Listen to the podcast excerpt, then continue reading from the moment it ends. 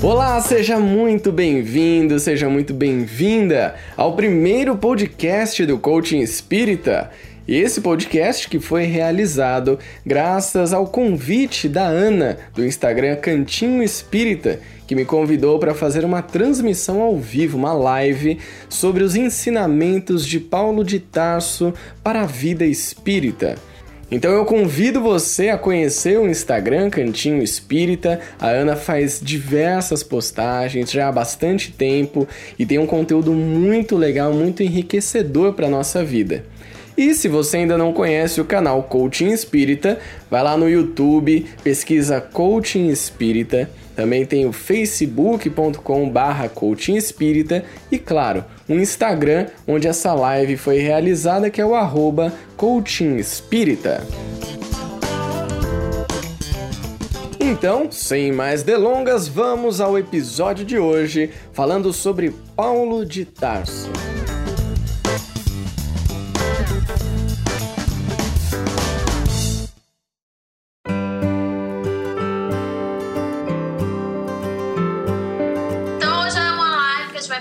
Júlio, ele que administra o IG, Coach Espírita aqui no Insta, ele também tem um canal lá no YouTube.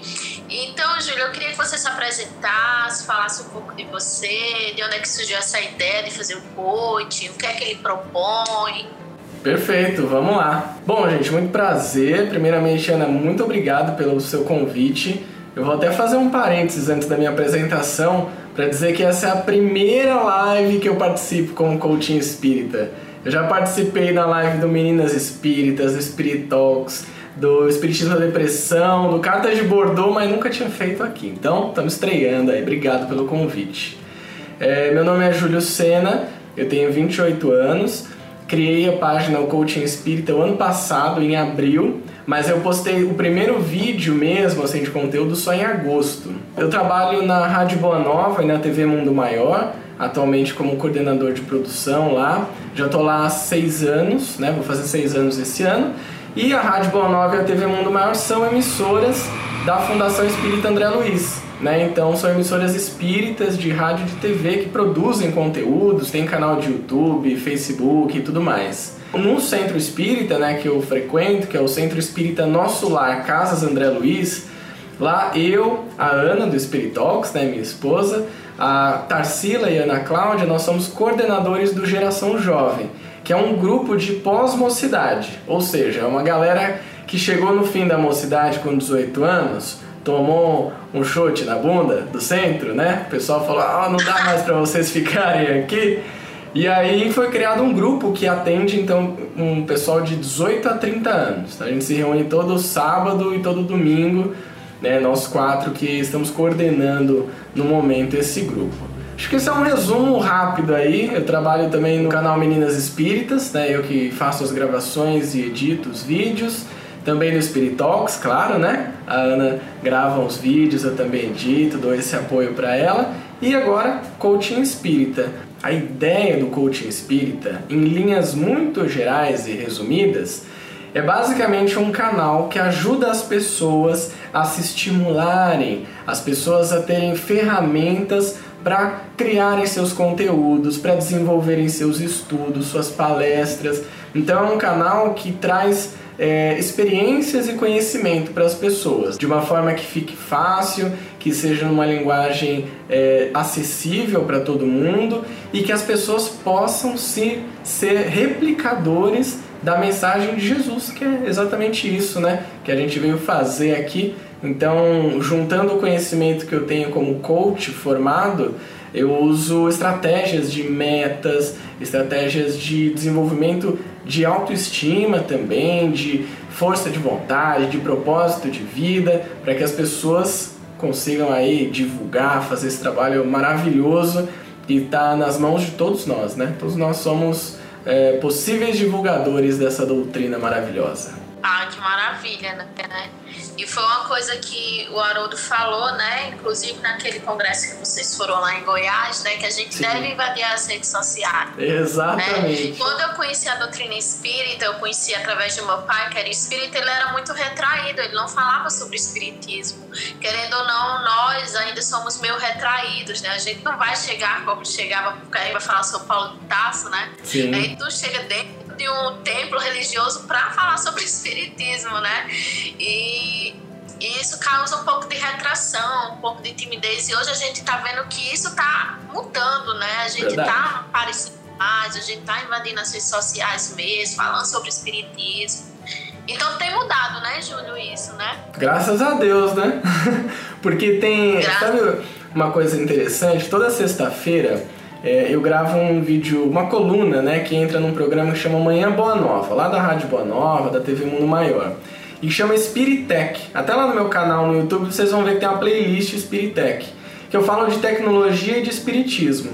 E algumas vezes eu já repeti isso lá, que a tecnologia é um, um, uma coisa neutra, uma, né, uma questão que a gente tem aí, uma ferramenta neutra, e que a gente pode fazer um bom ou um mau uso dela. O mau uso está sendo muito bem feito ou muito mal feito, né? Porque já tem muita gente usando a tecnologia para nada ou até de uma maneira negativa, né? Usando a tecnologia para fazer o mal. Por outro lado, temos nós na contramão disso, que a gente pode pegar o nosso celular, o nosso computador, é, enfim, o que a gente tem à nossa disposição e fazer um bom uso disso, né? transformar isso de uma maneira positiva. Então, eu fico muito feliz quando eu vejo novas páginas surgindo, novos canais, e aí o meu trabalho é justamente esse, poder auxiliar é, as pessoas conforme eu puder auxiliar, né? E poder aprender com elas também nesse, nesse processo. Bacana. Então, bora iniciar? Bora! O tema...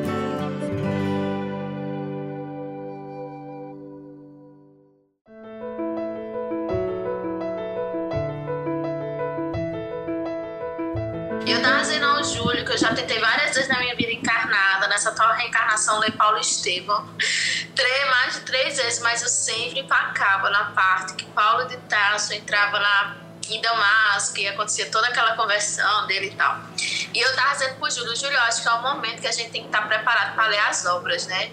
E eu tava passando por um momento assim, muito questionamento na questão do da divulgação, do trabalho espírita, e Paulo de Tarso veio para arrasar comigo, né?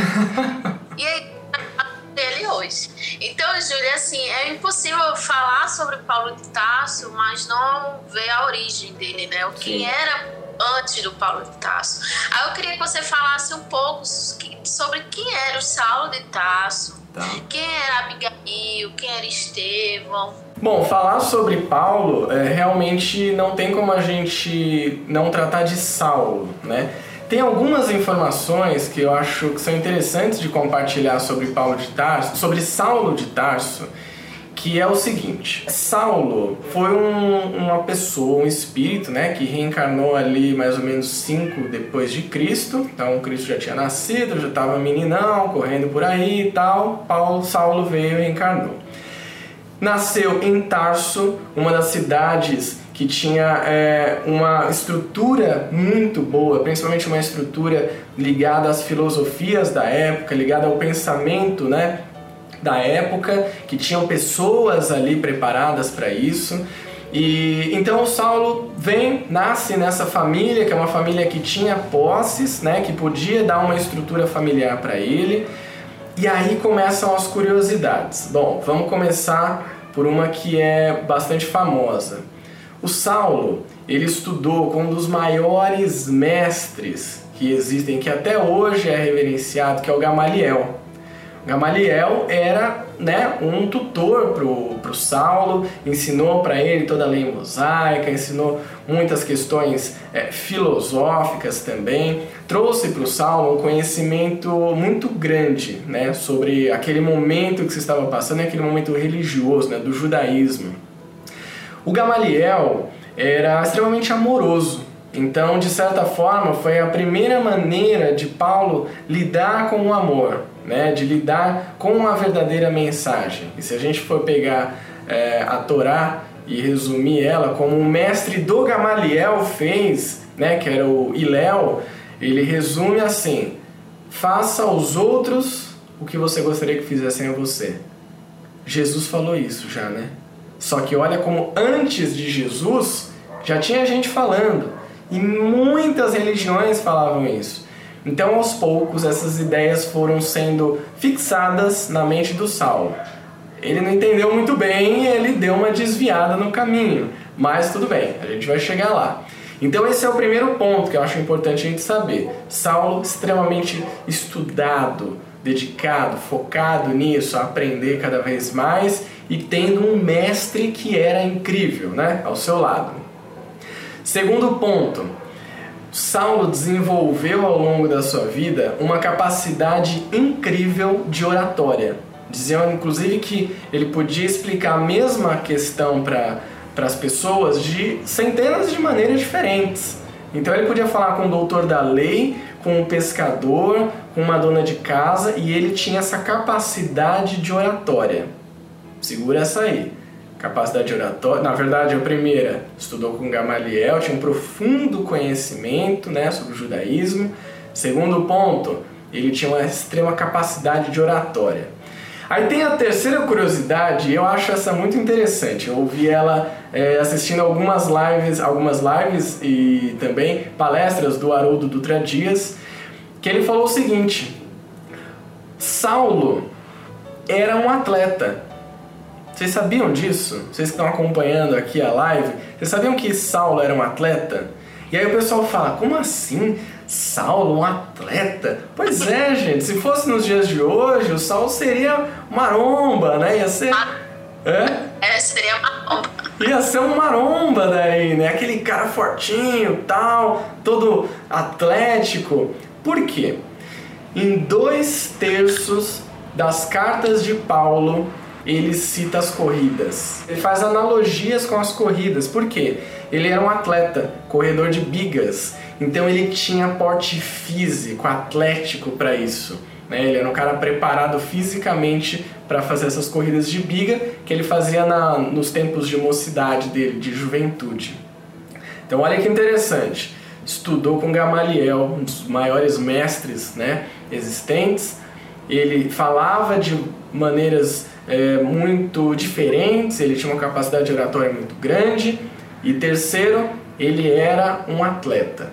Esse era Saulo de Tarso, um cara que conheceu ali a lei mosaica, né, o judaísmo, todo aquela, aquele contexto da época, um cara que seguiu à risca a lei mosaica, que era extremamente fiel, dedicado e tinha algumas outras características. Saulo era analítico, estratégico, é, extremamente versado nas palavras, nos idiomas e uma curiosidade: o nome Saulo vem da palavra Saul, que do grego significa aquele que é esperado.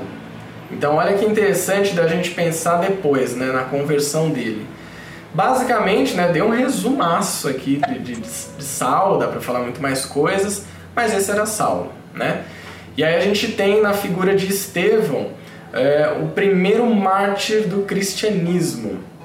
Por quê? Porque foi a primeira pessoa que morreu por ser cristão. Né? Marte, aquele, aquela figura heróica que marca uh, uh, um momento da história, um momento de uma religião ou de um grupo.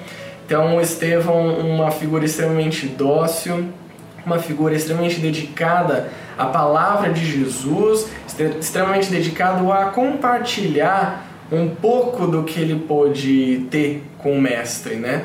Então ele é aquele cara que não tava, ele não trazia só nas suas palavras o amor de Jesus, o cristianismo, ele trazia nas suas ações, que era o mais importante. E por sua vez, Abigail era irmã de Estevão e noiva de Saulo.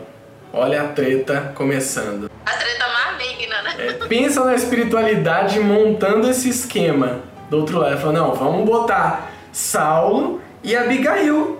Mas, gente, o Estevão, tudo bem, vai dar certo, fica tranquilo que vai dar certo. Deu mal menos, né? Mas deu. Então Abigail também é uma figura extremamente doce, dedicada, que amava muito, né? E que se dedicava muito também a transmitir através das suas ações, das suas palavras, é, todos os ensinamentos, né? Que Jesus trouxe para aquela época e trouxe para a gente. Então aqui só um resumão assim rapidão sobre Saulo, Estevão e Abigail. Que apesar de toda a trama que envolveu Abigail e Estevão, né?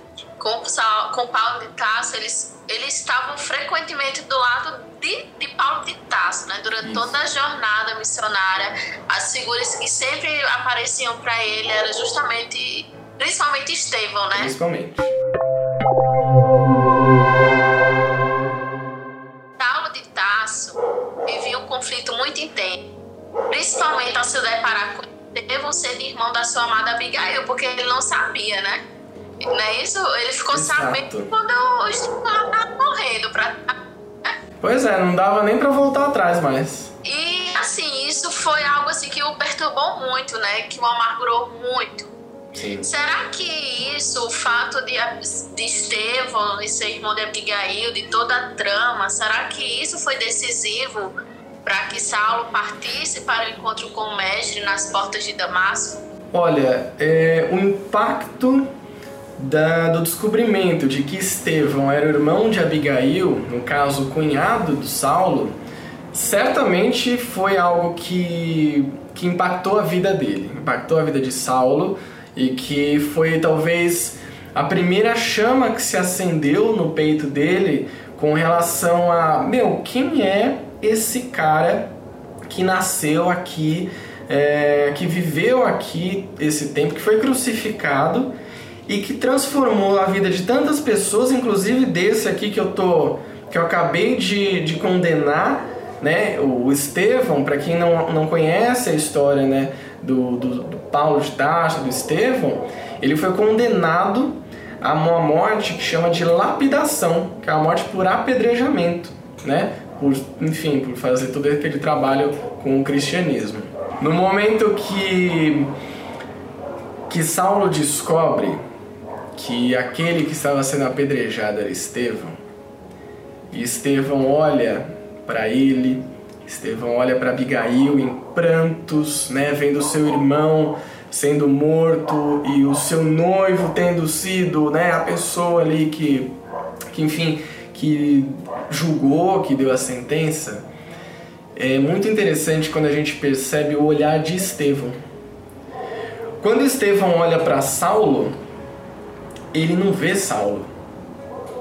Ele não vê aquela pessoa que julgou, aquela pessoa que perseguiu, aquela pessoa que trouxe o mal.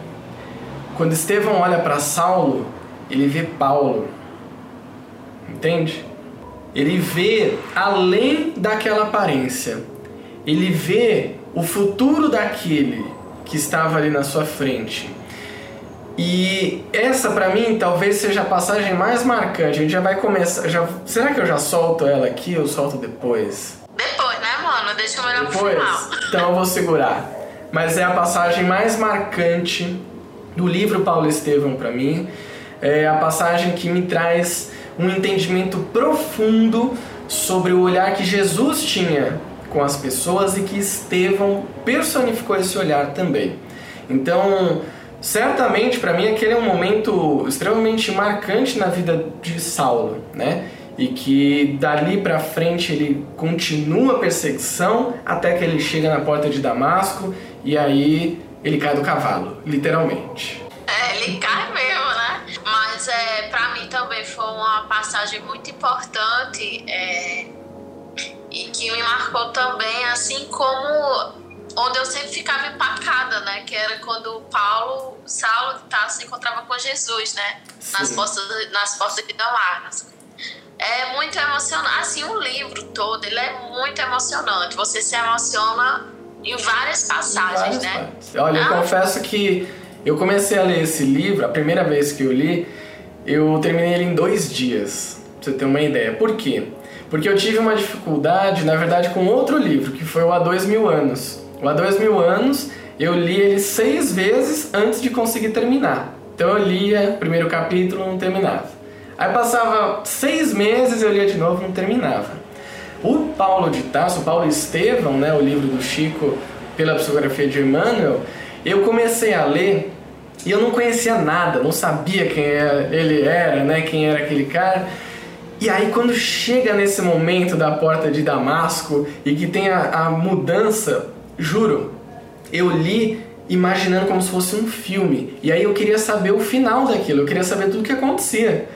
Então eu passei dois dias direto lendo. Me tranquei no quarto, peguei comida, bebida, fiquei no quarto lendo até terminar o livro.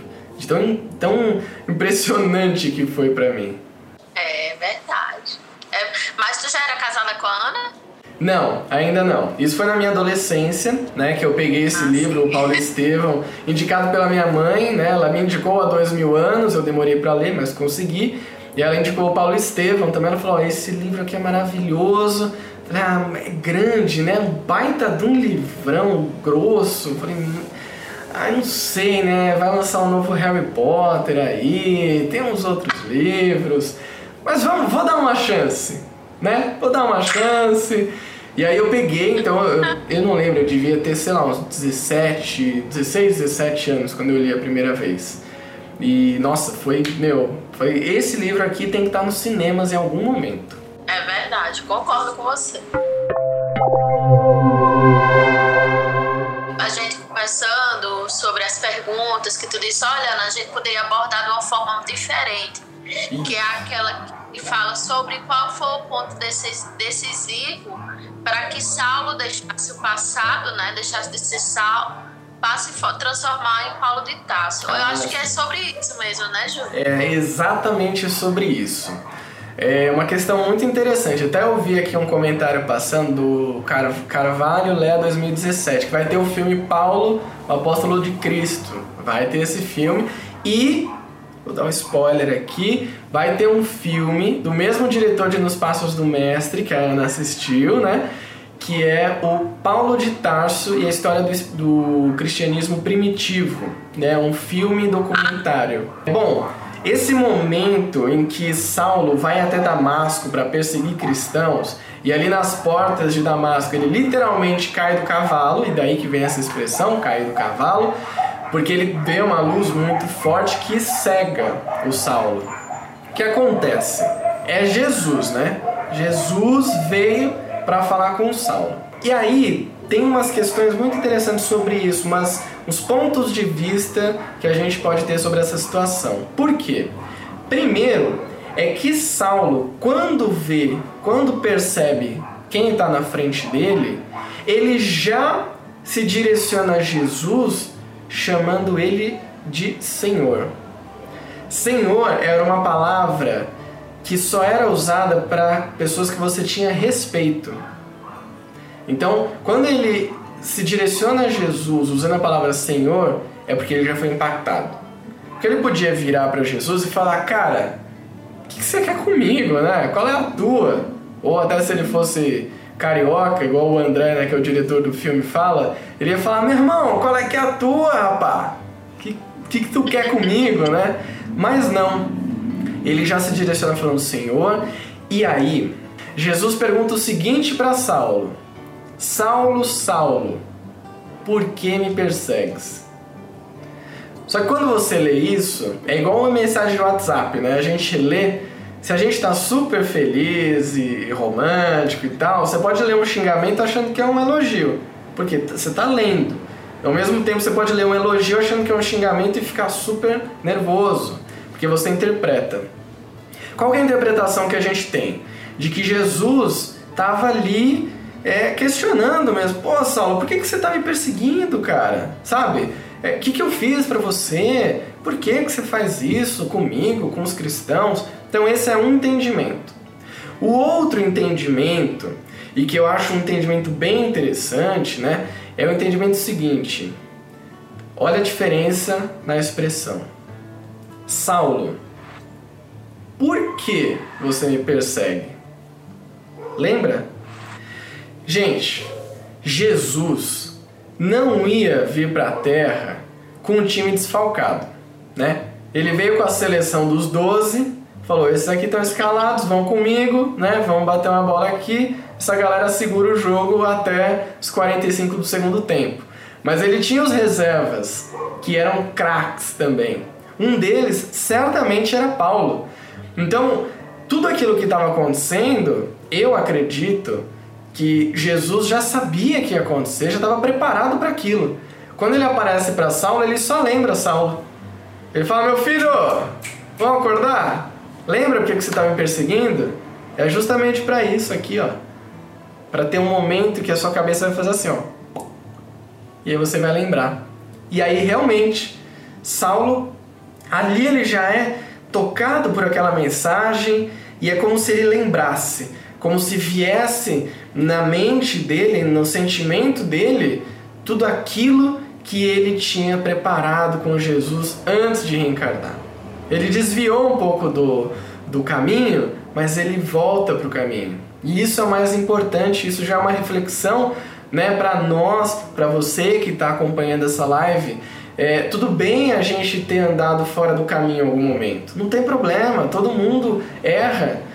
O importante é que a gente tenha humildade em algum momento da nossa vida de virar para o caminho certo, né?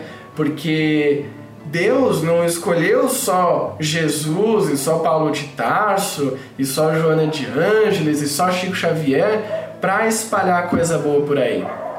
Deus escolheu todo mundo. Na verdade, eu acredito que ele espera, né, que todo mundo se abra para isso, também seja o vaso escolhido como era o Paulo de Tarso.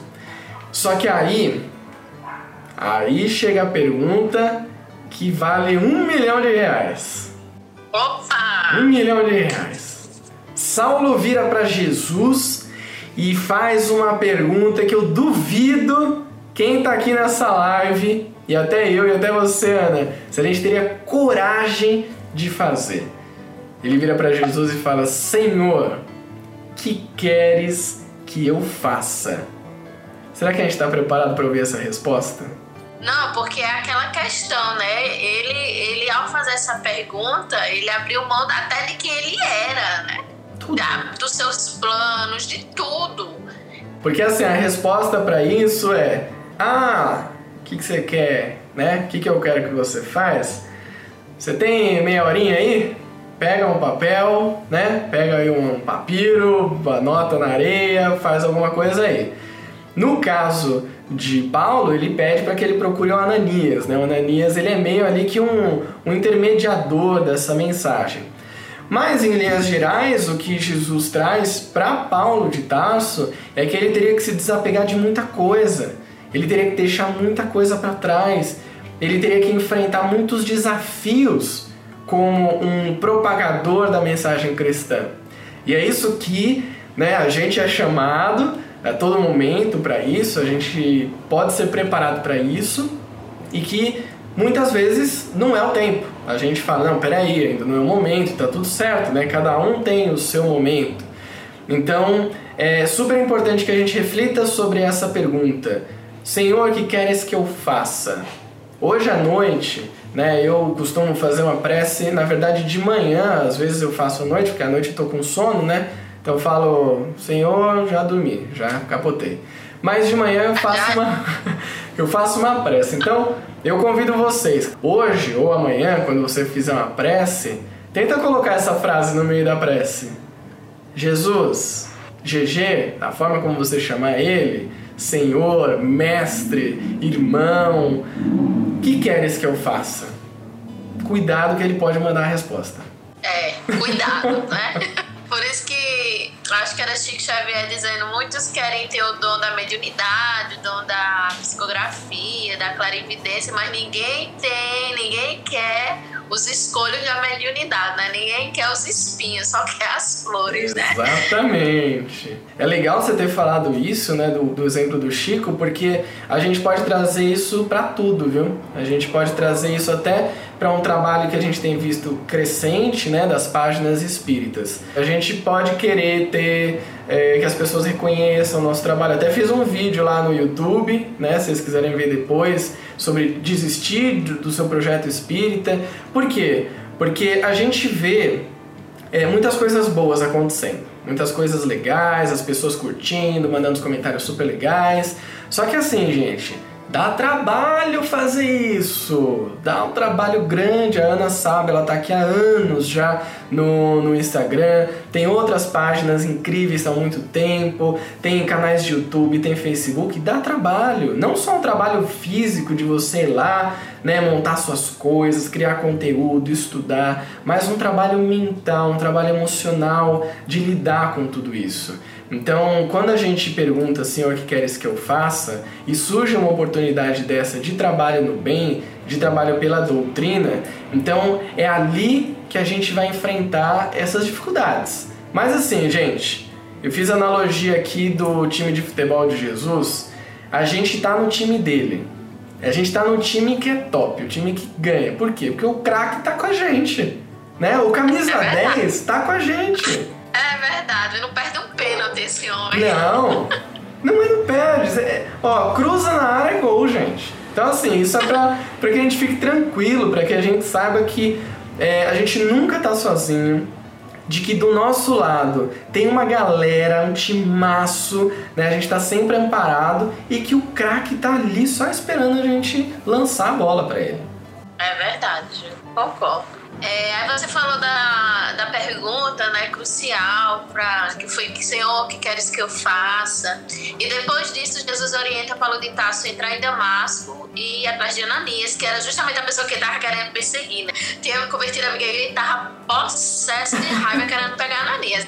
Manda ele procurar logo quem? Ananias. Ele disse assim, pô, é mesmo que botar o lobo na direção da ovelha, né? É. Mas Paulo de Tarso estava cego, coitado, né? E aí ele chega lá em Damasco, Ananias vai até ele, né? Ananias que bate lá na porta e curou, né, o Paulo de Tarso. E depois da cura, é, Saulo ele sentiu-se transformado, com muita energia, a fim de iniciar a sua missão doutrinária pelo mundo. Mas no início do, do seu legado, ele se deparou com diversas situações que o impediram de iniciar esse trabalho, né? De divulgação. Fora isso, ele, ele passou por diversas situações, como o abandono do pai dele é, e amigos que ele considerava amigo. Ele foi taxado como louco pelos seus colegas de doutores da lei. Ele sofreu até um pouco de incredulidade dos apóstolos de Jesus, né? Porque Verdade. quando ele era doutor, ele chegava lá na mansão, né? Lá na casa do caminho, para perseguir os apóstolos de Jesus, né? Aí chegou transformado, os apóstolos, olha aqui, ó. Não, é cilada. Aí ele ficou muito desanimado e ele foi lá, né, pro deserto, meditou, conheceu um casal muito legal que ajudou muito. Enfim, mas assim, esse processo, essas dificuldades que Paulo de Tarso sofreu no início do seu processo, né? É, que que isso nos serve? A gente inicia um trabalho do Cristo, né? Porque não é nosso, é de Jesus, nós somos meros colaboradores. A gente inicia, mas logo o desânimo se invade o nosso ser. Essa pergunta é muito interessante, Ana, né? O Paulo, ele passou por muitas dificuldades quando ele foi começar o trabalho dele. Quem é espírita, quem é trabalhador de centro, quem é, enfim, faz tem página e tudo mais eu duvido que qualquer um de nós, trabalhadores do Espiritismo, não passamos por uma dificuldade no começo. E olha que interessante, como a gente está é, até próximo ali da, da vivência do Paulo. Quando ele descobriu tudo isso, ele falou: Gente, eu tava indo para lá, né? O meu Waze mandou eu pro lugar errado, era para cá. E aí ele falou: Opa, agora eu vou me direcionar. Ele ficou encantado com isso. E aí, como a Ana colocou, ele queria sair fazendo para tudo quanto é lado. Quem nunca passou por isso, né? Quem nunca foi no centro, viu uma palestra, leu um livro e falou: é isso, eu vou divulgar o espiritismo e agora eu vou sair falando isso para todo mundo. Eu vou seis vezes por semana no centro e aí eu vou participar de todos os trabalhos do centro e tudo mais. E aí tem uma hora que dá um, um tilt na cabeça. Eu já fiz um vídeo sobre isso, né? Que é o burnout espírita. Porque a gente se empolga demais. E o que acontece? A gente se empolga e entra em várias coisas. Só que a gente deixa todas elas pela metade.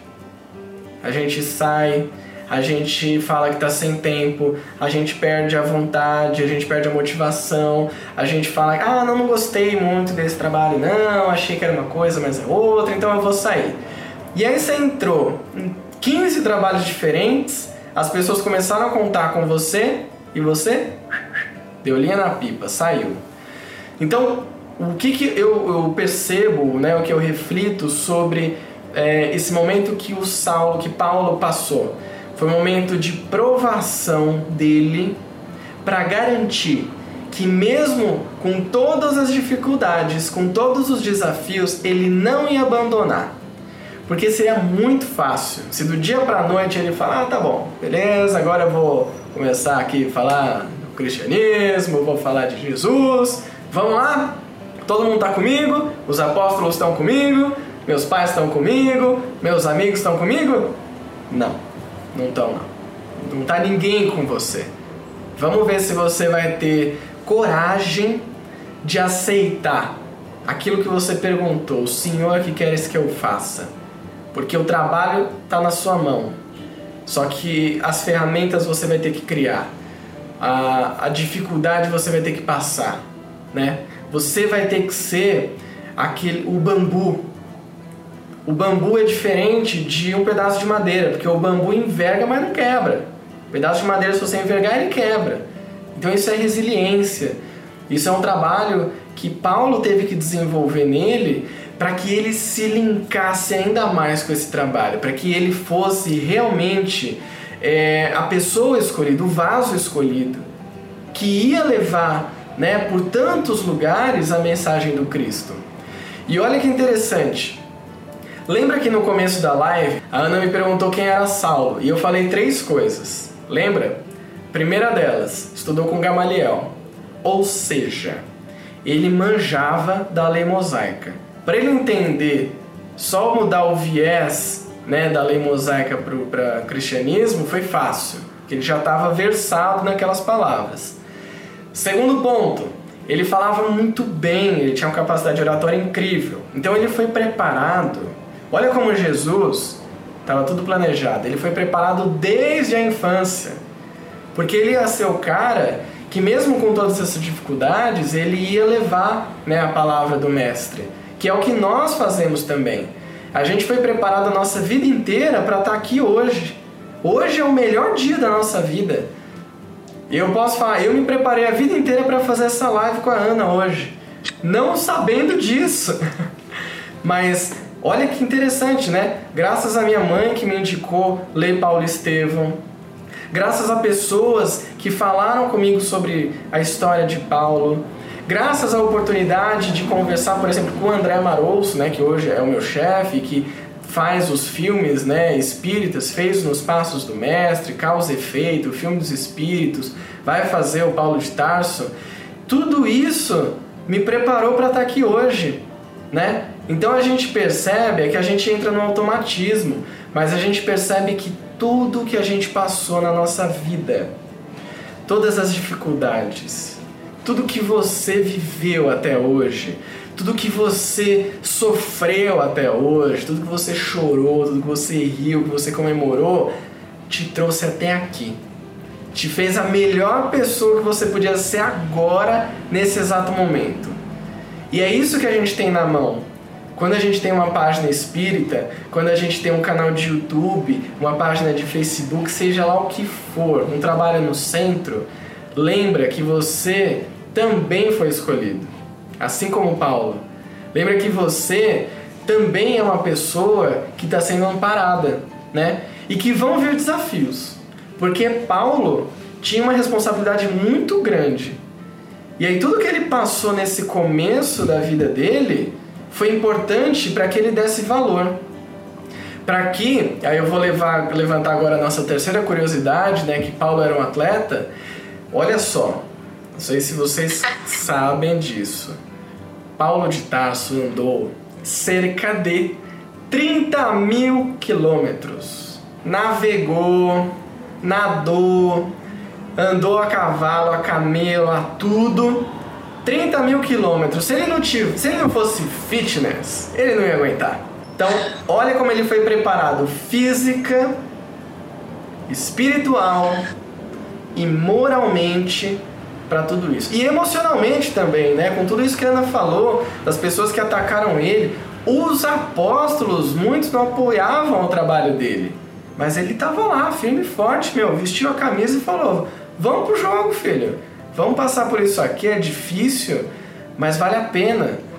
E uma coisa que eu falei até hoje para algumas pessoas no, no, Instagram, por conta do vídeo né, que, que eu coloquei ontem de desistir de canal espírita, é, eu falei isso, que cada gota de suor, cada lágrima, e no caso de Paulo, de muitos, cada gota de sangue representa uma alma salva pelo esforço do trabalho dele. Então, cada momento que ele passou por dificuldade, cada momento que ele pensou em desistir e que a gente pensa em desistir, que escorre uma lágrima, ou que a gente levanta e fala, eu vou fazer, e aí você sua para fazer, cada gota dessa pode ser uma alma que você está ajudando. E a maioria dessas almas você não sabe que você ajudou. Porque a gente ajuda e nem todo mundo dá feedback. Nem todo mundo vira para você e fala: Nossa, maravilhoso, adorei isso, incrível. Não, às vezes a pessoa é tocada, ela leva a sua mensagem adiante e você nem sabe dela. Então, esse trabalho vale a pena. Ele vem com dificuldade, mas assim, só vai. Só entra nesse time e vai. É verdade. E Paulo de Tarso, ele topou muito com isso pelo passado dele, né? De perseguidor do cristianismo. Então era até natural que os apóstolos não acreditassem nele, assim. Já pensou, o cara perseguiu João, perseguiu Pedro, matou Estevão. Queria matar Ananias, já aparece assim, eu fiquei convertido. Vai lá no deserto, Pedro até orienta, não, mano, vai pro deserto, vai meditar e te prepara pro trabalho. E foi interessante assim que depois que o Paulo de Tasso volta, né, do TA, ele passa o tempo na, digamos assim, naquele trabalho mais é, de assistencialismo, né? Ele não, ele não volta a falar, né? Tanto que o povo comenta, né, que ele perdeu o dom da oratória e tal. E isso ele passa um bom tempo assim, né, nos trabalhos de assistência mesmo. Só quando foi um evento muito assim que ele precisava falar e pronto, o homem desmanchou e voltou, né? a ser quem era. Isso é importante pra gente, né? Pra gente superar as dificuldades que apareçam, né? Sem dúvida. Tanto em perseguição, etc. Enfim. E, gente, vai aparecer. Nem, nem fica criando, ah, não, vai ser tranquilo, vai ser super de boa. Vai aparecer. Mas se aparecer, conta com a gente com todo mundo que está do seu lado, a gente consegue mandar uma mensagem, um WhatsApp, trocar um áudio para a gente se ajudar. Isso é super importante. Verdade. E assim, né, Júlio? E tem aquela passagem de Abigail com Paulo de Tasso, né? Que ela fala aquelas quatro frases, aquelas quatro palavrinhas do amor, né? É... Que é amo Fala, espere e perdoa. Aquilo, aquelas quatro palavrinhas a gente tem que escrever, mandar emoldurar, colocar na frente do, da nossa cama, né? Que quando a gente pensar em o balde e ficar desacreditado por estar sozinho, não tem ninguém para lhe apoiar, tudo dando errado, vai ler, né, mano? Vai decorar, tem que ser um mantra aqui. Vai ler. E para as pessoas que, quando se abalam por alguma coisa, elas vão para a cama deitar e chorar, põe no teto que aí a hora que você olhar para o teto, você lembra. Verdade. Então eu queria que tu falasse um pouquinho sobre o contato de Paulo de Tarso com os apóstolos. Nesse tema aí, Ana, o que eu acho interessante ressaltar, eu vou pegar só uma parte, né, porque enfim, a gente tem muito para falar, mas é justamente o que você pontuou do, da resistência que os apóstolos tiveram com Paulo. Por quê? Por todo o histórico que ele teve, é claro, né? E o que, eu quero ressaltar disso? Alguns apóstolos, né, eles não tinham muito, muito interesse ali no Paulo, acharam meio esquisito esse negócio dele virar do dia pra noite cristão. É estranho, claro que é, né? Ainda mais, por exemplo, Pedro. Pedro era um cara super enérgico, né? E, enfim, que era uma pessoa que, que tinha uma voz muito forte, que fez um trabalho meio extraordinário, incrível.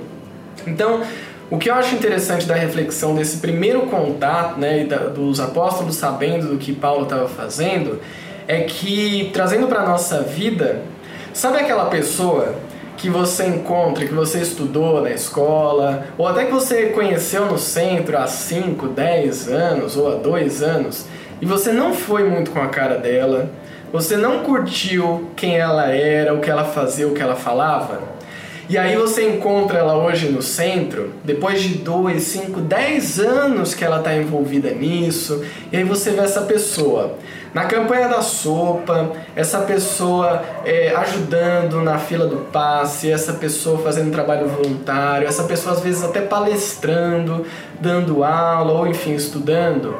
E aí quando você observa ela falando com as outras pessoas, ela tá diferente, né? Ela tá uma pessoa transformada. Na maioria das vezes a gente não acredita. A gente fala, hum, é falso. Esse, esse aí não me engana não. Eu te conheço, eu te conheço. É falsidade isso aí. Isso aí é aquele é o santo do paoco, né? Ah, agora só porque tá no espiritismo mudou, tá amando todo mundo. Então, o nosso julgamento é muito grande. E eu não tô falando isso pra gente se sentir culpado, porque se os apóstolos fizeram isso, né? Nós somos humanos, a gente também é, pode chegar a cometer esse erro. Mas olha que interessante, né?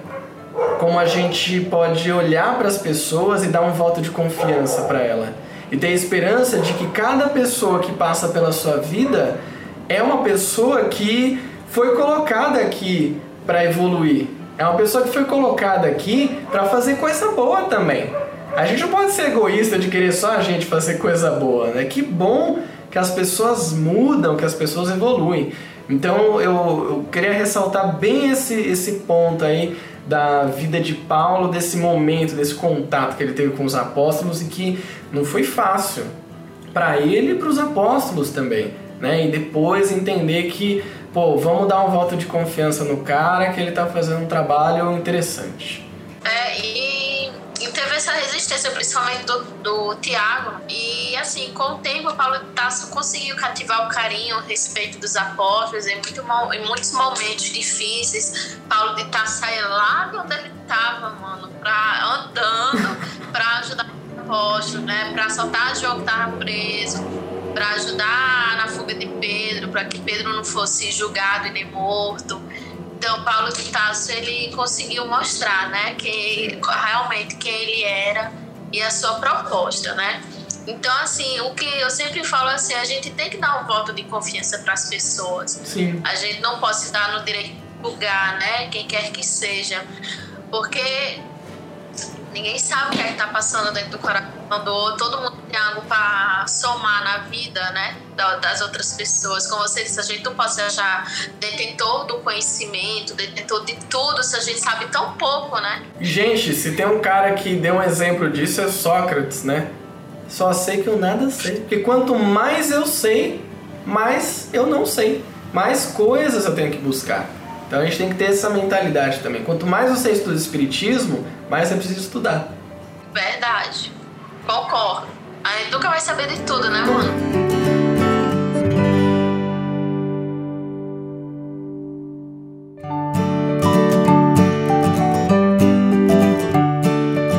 Para você, Júlio, qual foi o maior desafio para Paulo de Tarso em sua vida missionária?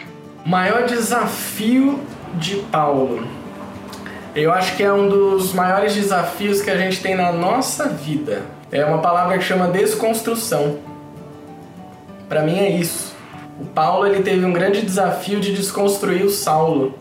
Porque quando ele encontra Jesus na porta de Damasco, quando Ananias cura ele, ele vai para o deserto, ele passa todos os perrengues que ele passou, ele não virou Paulo da noite para o dia. Ele tinha um potencial de Paulo, né? Foi aquilo que eu falei. Estevão olhava para ele já com potencial de Paulo, Jesus já olhava para ele com potencial de Paulo de Tarso. Mas ele precisou desconstruir o homem velho. Tem até uma música do Cartas de Bordeaux que eu gosto bastante que chama Morre o Velho, que é Morre o Velho para o novo surgir. E o mar também, né, que a onda vem e ela leva, e essa onda é o novo. O novo vem, né, até o refrão, uma parte da música é o novo vem, o novo sempre vem. Hoje estamos como jovens, mas você sabe muito bem, né, que a gente não vai ficar assim para sempre. E essa desconstrução é um grande desafio e o Saulo quando ele era, ainda era Saulo, meu, pensa num cara que era top do rolê, com a galera ali da época. Ele era tipo, mano, é o Saulo de Tarso, cara. Ele é top, o cara, meu, fala várias coisas, super inteligente, né? Dedicado aqui à causa do, de Moisés. O cara super fiel a isso, forte, robusto, enérgico. E aí ele precisava desconstruir tudo isso. Por isso que a galera ficou meio estranha com ele. Os amigos, os doutores da lei, é, a família falou: Meu, você tá muito louco, cara.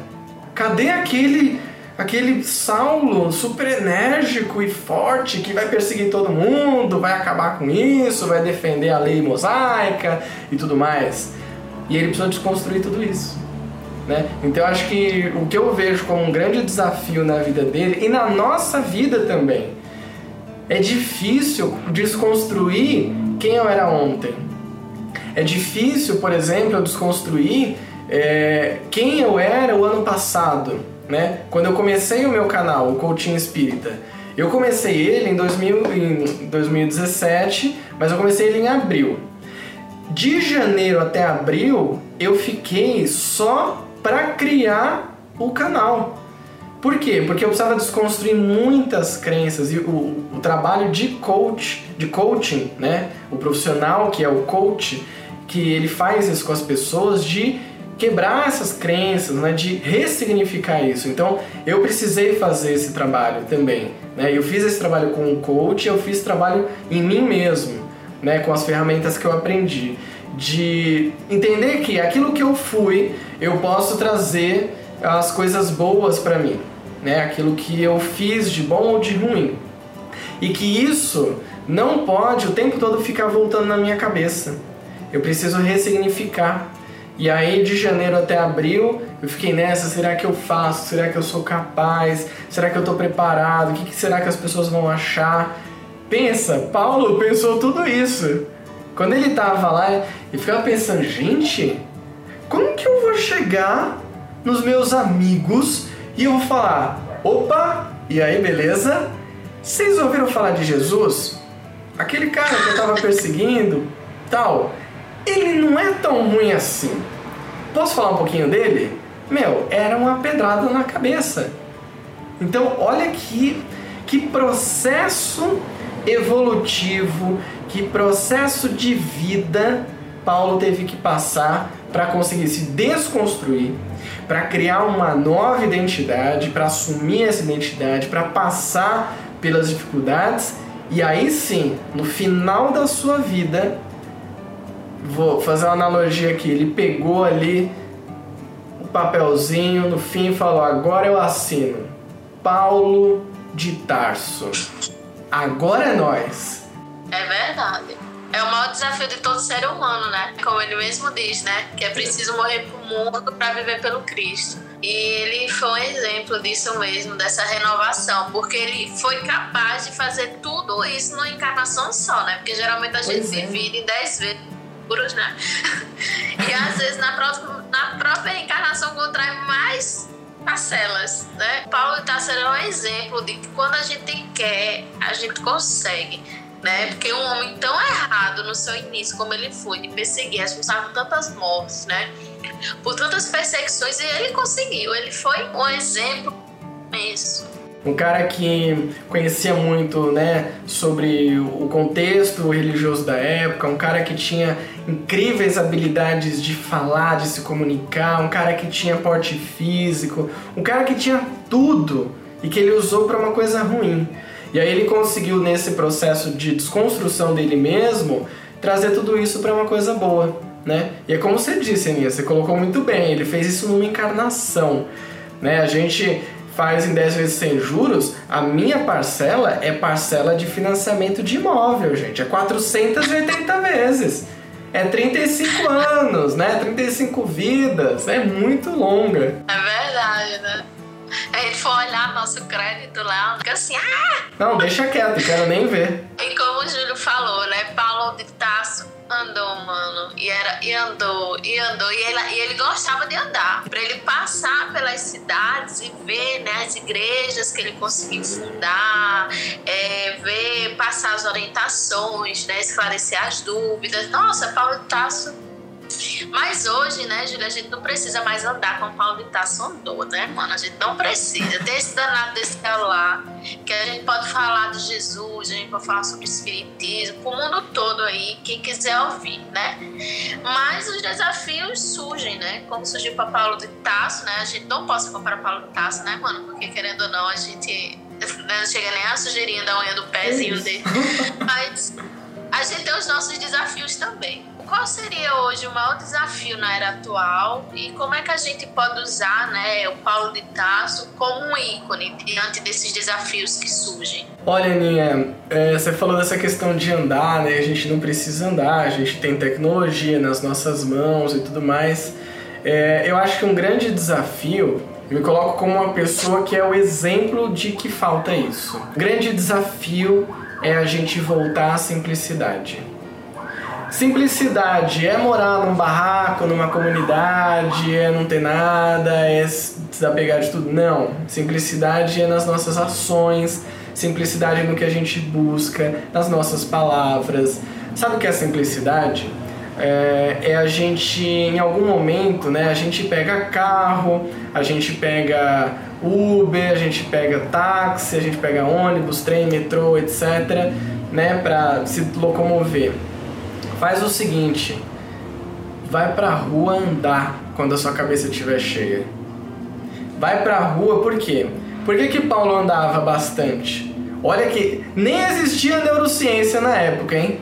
Isso aqui é uma coisa recente, mas a neurociência, a medicina já indicou em vários estudos que você caminhar, você praticar uma atividade física, libera endorfina no cérebro, libera hormônios, libera é, ligações mentais que te ajudam. Então, caminhar é uma atividade incrível para você dar aquela relaxada, para você se desestressar e para você oxigenar o seu cérebro. Só que falta isso. Por quê? Porque a gente não tem tempo, né? E eu falo isso, eu não tô aqui falando de uma maneira hipócrita, eu tô falando pra mim mesmo. Eu tô até olhando pra mim aqui na live.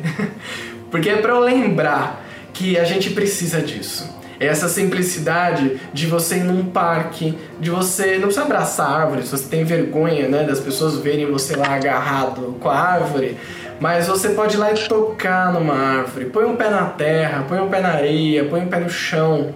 Se conecta com a natureza eu acho que isso que falta, Aninha. Eu digo assim, por mim, porque eu sou de São Paulo, né? E eu tenho até aquela, aquela visão que as pessoas têm de São Paulo, de que São Paulo é tudo cinza, que São Paulo é cheio de poluição, de que São Paulo é uma loucura, uma correria. Gente, é verdade isso. É verdade, é uma loucura. que é, é muito cinza.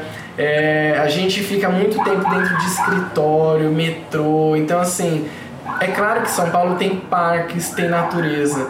Falta isso. Eu acho que falta essa simplicidade da gente, até nas nossas relações, né? É, a gente tem uma simplicidade no sentido de buscar é, algo positivo para você que sempre esteve à sua frente. A natureza sempre esteve à nossa frente. Ela está aqui do nosso lado. As pessoas estão do nosso lado, né? É que a gente complica a vida. E aí esse monte de coisa, né? Esse monte de tecnologia, esse monte de, de coisa material, de coisa acontecendo, e série do Netflix, e é Copa do Mundo, e é política, e é tudo ao mesmo tempo, isso desvia um pouco a gente. Isso faz a gente se desconectar com Cristo, se desconectar com o divino, né? Muitas vezes a gente se desconecta com a espiritualidade. Eu passei por uma situação dessa recentemente, em que eu fiquei assim, é, uma, duas semanas me sentindo completamente desconectado da espiritualidade. E eu realmente estava. Depois eu fui descobrir, né? Eu fui num centro, bom tempo depois, e aí uma médium falou para mim que eu tava, que o meu mentor tinha de certa forma se desconectado de mim. Não porque ele queria, mas porque eu não estava dando brecha. Eu estava tão imerso nessa loucura, nesse mundo, nessa correria, que eu não tava, ele não tava conseguindo falar comigo.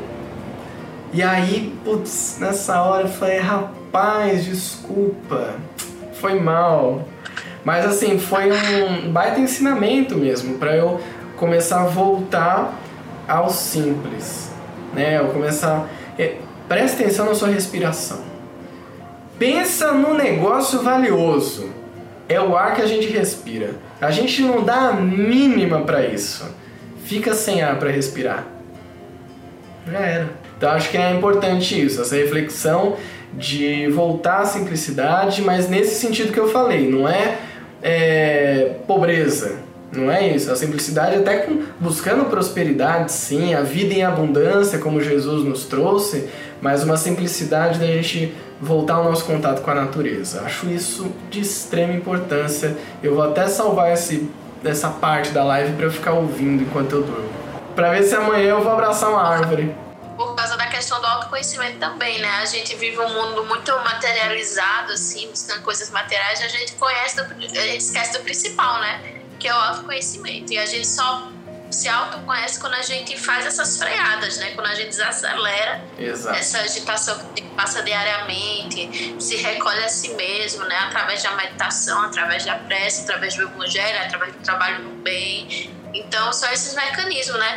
Porque, Júlia, as pessoas pensam que é algo muito complicado, né? Ah, é porque é difícil demais manter essa conexão, mas é simples, como você falou, né? Porque a gente busca onde não estão esse tipo é. de coisa, né? E isso está na simplicidade. Tem uma, uma palestra que eu fiz que é que fala de disciplina, né? Que eu falo de Paulo de Tarso e falo do Emmanuel.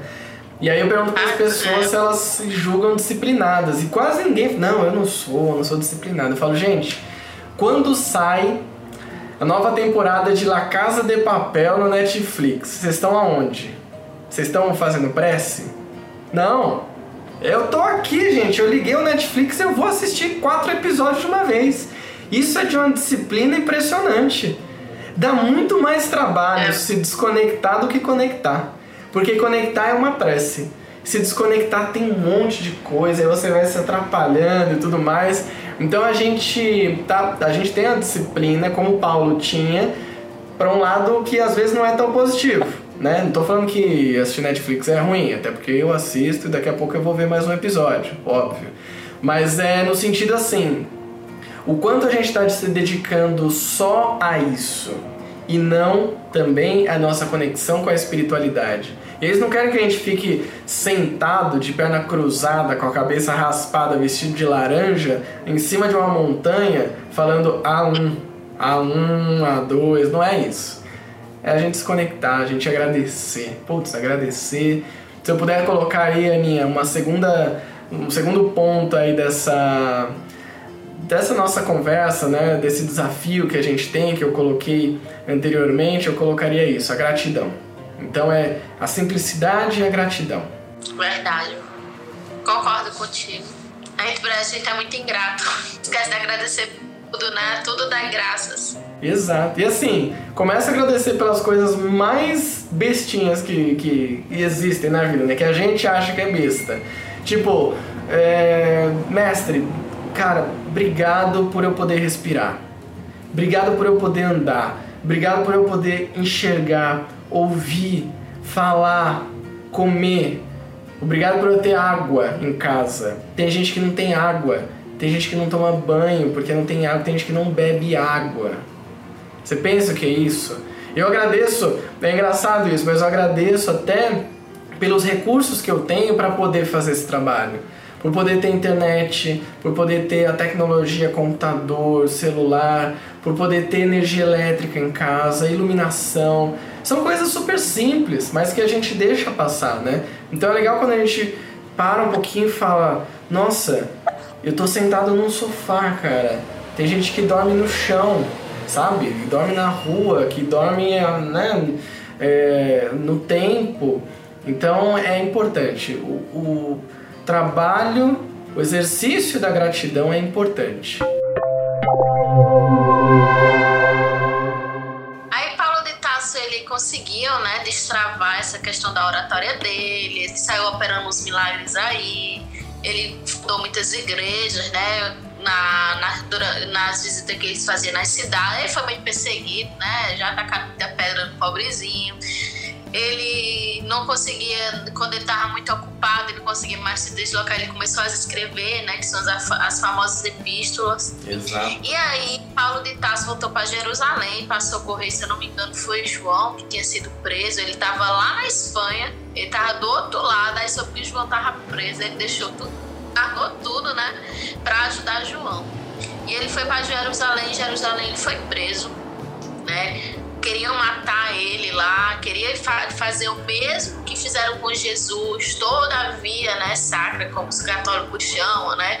E queriam, estavam cogitando até pegar dois ladrões para crucificar Paulo no meio desses dois ladrões, mas Paulo de Tasso ele apelou para César porque ele era um cidadão romano, né? E isso foi mal visto por alguns cristãos daquela época porque eles achavam Paulo de Tarso estava fugindo. Você acha que Paulo de Tarso ele fugiu do testemunho dele? De morrer como Jesus morreu? Eu acho que Paulo, aí é muita opinião, tá? É... Sabe como eu vejo isso? Paulo era um cara extremamente inteligente, né? Ele era o único dos apóstolos, se a gente pode colocar assim, como apóstolo, né, o décimo terceiro, que estava preparado para isso, no sentido de conhecimento, no sentido de, de mentalidade, de estratégia, de um cara meio tático e tudo mais. Quando ele lembra, né, que ele fala, pô, cidadão romano, eu posso apelar para César, o que, que eu imagino que tenha sido a vontade de Paulo?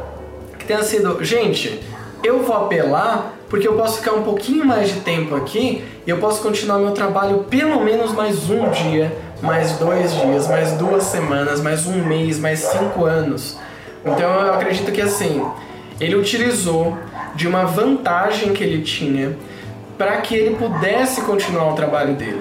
Ele tinha um amor tão grande pelo trabalho que assim, gente, eu tô. Sabe, vocês já jogaram banco imobiliário? Você já jogou banco imobiliário, Aninha? Não, tá normal, nunca joguei isso. Banco imobiliário é um jogo que você vai andando por um tabuleiro, né, quadrado, e você vai conquistando, comprando casas, você ganha aluguel dessas casas, aí tem uma hora que você tem que pagar para um, para outro, enfim.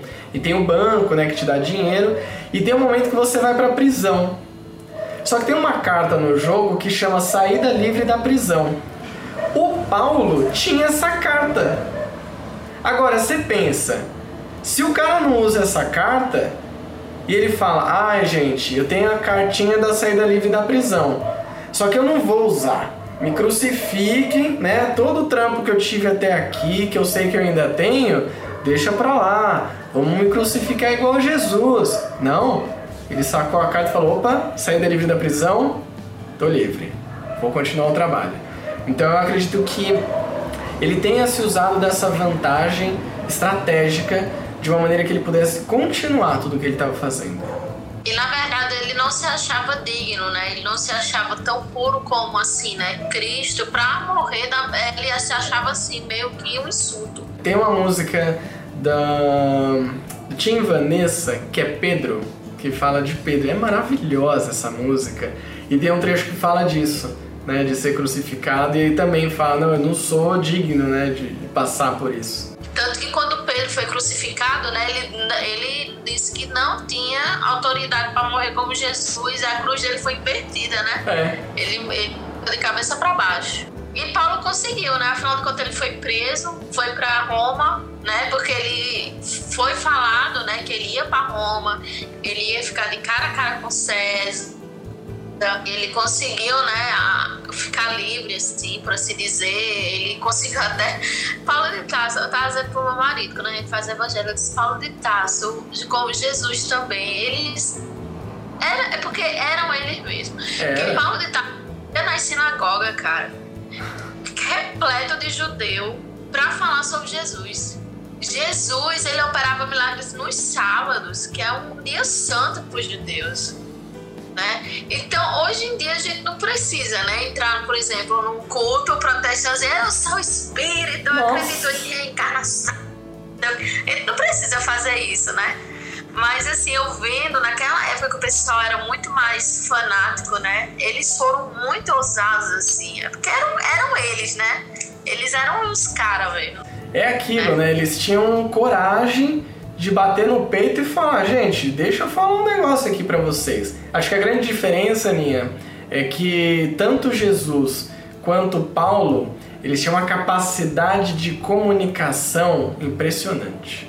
Então eles sabiam como falar. Por isso que eu falei, né, no começo da outra live, que ele, ele tinha uma capacidade de oratória grande, porque ele sabia falar na sinagoga, no, nos pescadores, na dona de casa, na pessoa que está andando na rua, no mendigo, para todo mundo. Que ele sabia como quais palavras usar. Eu, eu lia, né? Aí quando Paulo Itácio começava a falar sobre Moisés, aí todo mundo achava o máximo, e todo mundo é isso aí, e não sei o quê. Mas quando ele fazia o paralelo com Jesus, meu amigo.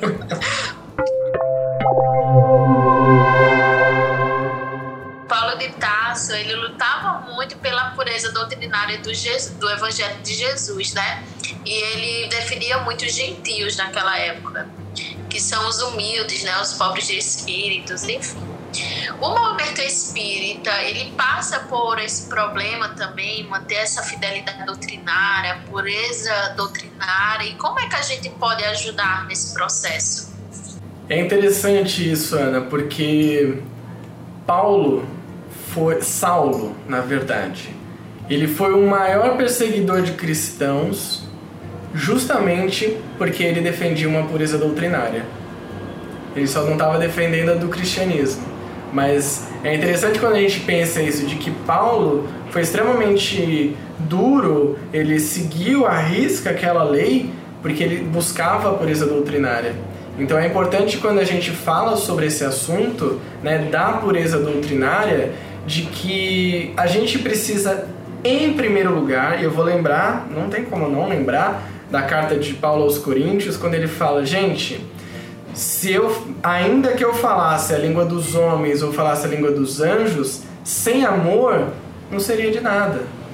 Então, é importante que a gente busque, por exemplo, dentro do Espiritismo, as obras de Kardec, a revista Espírita, né, todo o trabalho ali que Kardec nos trouxe, e aquilo que for além do trabalho de Kardec, que pode gerar alguma polêmica, que pode gerar algum questionamento, se a gente encontrar algo que esteja errado, se a gente encontrar algo que a gente acredite que não é bacana para o espiritismo, que está sendo ruim, fale com amor.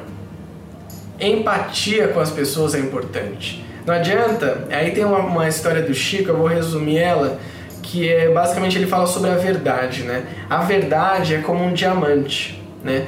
Só que pensa no seguinte, um diamante maravilhoso, brilhoso e tudo mais, ele é uma das pedras mais duras e mais preciosas que existem no planeta. Só que se você pega esse diamante na mão e você joga ele na cara da pessoa, vai machucar, vai. Quando você faz isso com a verdade é a mesma coisa. Se você chega na pessoa aí, dá na, cara dela, isso pode machucar. Agora, quando você pega esse diamante e você coloca ele num brinco, você coloca ele num colar, você coloca ele numa tiara, você entrega um, um anel para essa pessoa, é diferente. Você está entregando com amor, entende? Então, é, a busca pela pureza doutrinária nada mais é do que a gente seguir, né, o que eu vejo pelo menos, seguir aquilo que Kardec nos trouxe, aqueles conhecimentos que ainda são gigantescos e infinitos e que a gente ainda tem muita coisa para aprender, mas que a gente possa fazer isso quando a gente encontrar alguma coisa que não está de acordo, que a gente acredita que não está de acordo, que a gente lembre de Paulo.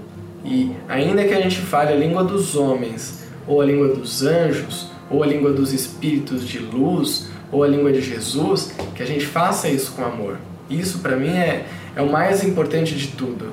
Porque se a gente ficar batendo um no outro e não oferecer outra face, como Jesus mesmo falou, isso vai virar uma guerra e a gente não vai construir a regeneração. A gente vai ficar aqui estagnado, né? É verdade, Júlio. E como isso é muito delicado nas redes sociais, principalmente, né? É. Como a Ana Piritocles, ela fala, né? A, a, a linguagem não violenta.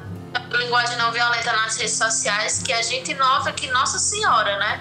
Às vezes as pessoas. É aquilo que eu pedi para você tratar naquele, naquele vídeo, lembra? Sim. As pessoas tomam a página espírita, mas quando vê alguma coisa e se revoltam usam a violência, aí a gente tem que lembrar de Paulo, né? Amor, amor, amor, amor, amor, amor, amor, né? E assim, e Paulo de Tarso, ele foi para Roma e houve uma perseguição muito séria, né, com os cristãos de lá e ele acabou desencarnando, né? Ele foi assassinado da forma como ele pensou que, que seria, né? Não crucificado, ele morreu praticamente nas escondidas, né? Ah, por decapitação e a recepção dele lá no plano espiritual foi aquela coisa linda, né? Ele chegou no plano espiritual cego, né? Coitado, cego Ananias o curou, né? De novamente, novamente, né? E ele conseguiu colher os frutos, né? De uma vida totalmente dedicada ao cristianismo, à pureza do Evangelho de Jesus, à fundação de igrejas, às epístolas. Deixou um legado, né? Para que a gente possa servir como motivação e estudo. E aí chega na pergunta que você estava esperando, que é a última, né? Hum. Para você, qual foi o momento mais emocionante da, vila, da vida do 13º apóstolo de Jesus? E qual a mensagem que você deixaria para os trabalhadores espíritas que se sentem desanimados? Tem um momento que Paulo julga o primeiro cristão que ia ser morto, que era Estevão, que ele não sabia que era irmão de Abigail. E aí, no momento que Estevão já estava quase, seu espírito já estava quase se desligando do corpo, momento que Estevão encontra Abigail, ela em prantos, vê o seu irmão naquela situação, Saulo fica, né, assim, gente, o que está acontecendo? É... E aí, o que eu tinha falado, né, o Estevão, quando ele olha para Saulo, ele não vê Saulo. Ele não vê o cara que perseguiu ele. Ele não vê o cara que era extremamente agressivo, que era determinado de ir atrás dos cristãos, que julgou Estevão, que deu a sentença para ele ser morto por lapidação, por apedrejamento, que viu isso acontecer, né? Ele vê Paulo de Tarso. Ele exemplifica o que Jesus trouxe para a gente. De ver a luz em cada um de nós.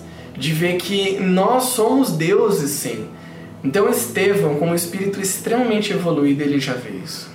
E aí, para mim, é o capítulo 8 do livro Paulo Estevão. Tem um momento ali mais pro final do capítulo, nesse encontro marcante, nesse encontro emocionante, em que Estevão olha para Abigail, naquela situação já sem forças. E quando ele olha para Abigail e ele olha para Saulo, ele diz: Abigail, o seu noivo é um homem muito bom. Ele seguiu Moisés à risca. Ele seguiu Moisés até o fim até a última palavra. Imagina quando ele conhecer Jesus. É emocionante isso. Porque uma pessoa que tão dedicada, tão preparada para aquele trabalho, uma pessoa que fez tanto todas as coisas ruins, e o Estevão olha para ele e fala: "Ele é um homem bom" é que ele conheceu só uma pessoa que direcionou ele. Quando ele conhecer Jesus, você vai ver quem é esse homem. Então, para mim, é, é, assim, é, é o momento mais impactante. Talvez seja a semente mais vindoura que veio no coração de Paulo, aquela semente que veio com uma energia muito forte, porque Estevão, quando desencarna, se torna um mentor de Paulo. E Paulo, tutorado por Estevão, começa esse trabalho, passando por todas as dificuldades, mas sabendo que naquele momento em que ele pode ter cometido um dos maiores erros de todas as encarnações que ele teve, ele foi perdoado. Então, quando Abigail fala ama, trabalha, espera e perdoa, é porque essas quatro palavras elas mudam a nossa vida e elas podem mudar a vida daqueles que estão à nossa volta. Então, se eu pudesse deixar uma, uma mensagem para todo mundo que faz um trabalho espírita, que faz um trabalho de página, de canal de YouTube, de Facebook, no centro espírita, de mocidade, que está estudando em casa e que está desanimado, que está desmotivado, que pensa em desistir, eu repetiria as quatro palavras de Abigail: ama. Ama primeiro você. Porque quando a gente consegue se amar, a gente pode amar o próximo e, consequentemente, amar a Deus. Então, ame. Trabalhe. Trabalhe no bem. No livro dos Espíritos está escrito que todo trabalho é ocupação útil. Então, busque uma ocupação útil. Você não precisa se encher de trabalho, mas faz pelo menos uma coisa por alguém. Ajude uma pessoa a fazer algo. Espera. Tenha paciência nem sempre as coisas vão acontecer na hora que a gente espera. Nem sempre as coisas vão mudar do dia para noite. Espera, confia. Confia e tenha esperança. E por fim, perdoa. Perdoa porque Estevão perdoou aquele que foi o maior divulgador do cristianismo ele viu naquela pessoa que tinha uma esperança. Por quê? Porque todo mundo está fadado à luz. A única certeza que a gente tem é que a gente vai chegar lá. É que a gente é luz. E que a gente vai fazer essa luz crescer ainda mais. Então perdoa aqueles que ainda não entenderam isso. Aqueles que te perseguem, aqueles que te desanimam, que te desmotivam. Perdoa. E perdoar a você mesmo, por tudo que você fez, por tudo que você ainda faz. Porque é só quando a gente se perdoa que a gente consegue perdoar o outro e que a gente consegue seguir com o nosso trabalho. Ama, trabalha, espera e perdoa. Essa é minha mensagem final a todo mundo que passa por qualquer dificuldade na vida. Muito bom, gostei, amei. Eu tava dizendo pro Júlio que eu não tinha uma parte favorita do, do livro porque eu me emocionei várias vezes, né? Então, é um livro que todo trabalhador espírita deveria ler, porque a vida de Paulo de Tarso foi de uma extrema resignação, de coragem, de otimismo, de ânimo. Não foi fácil para ele, né, em nenhum momento, porque Jesus, como eu disse, né, Jesus o caminho fácil para ninguém, né, mano? Mas ele prometeu as benesses. E é nisso que a gente tem que se manter, né? A gente tem que sempre lembrar disso, que o melhor está por vir.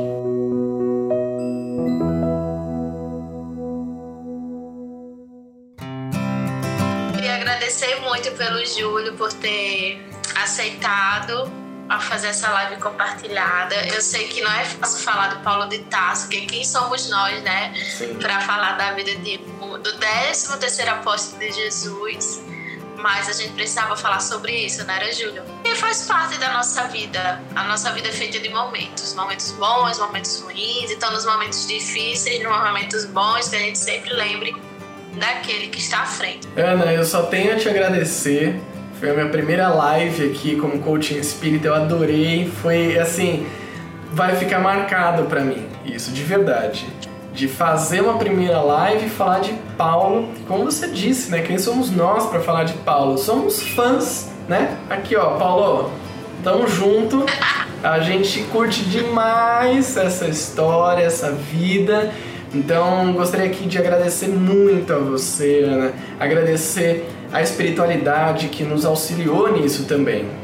Que é agradecer a eles que prepararam a gente durante o dia, durante os últimos dias, que promoveu esse contato, que trouxe essas pessoas que nos acompanharam, que, que ficaram aqui doando da sua energia também, vibrando positivamente pelo mundo. E agradecer, claro, ao nosso mestre, né? Ele que, que nos motiva, nos direciona, né? Jesus que é o nosso guia em tudo isso. Então, só tenho a agradecer de verdade por tudo isso e por a gente ter conseguido realizar essa live. A internet contribuiu também, tudo conspirou para que desse certo e deu certo. Então, gente, eu vou ficando por aqui. Júlio, boa noite para você. Boa noite. E que a gente no meio dos desanos que a gente possa procurar, né, um ao outro, que Jesus eles diziam, né? Ele dizia que os apó os discípulos dele iriam ser reconhecidos por muitos se amarem, né?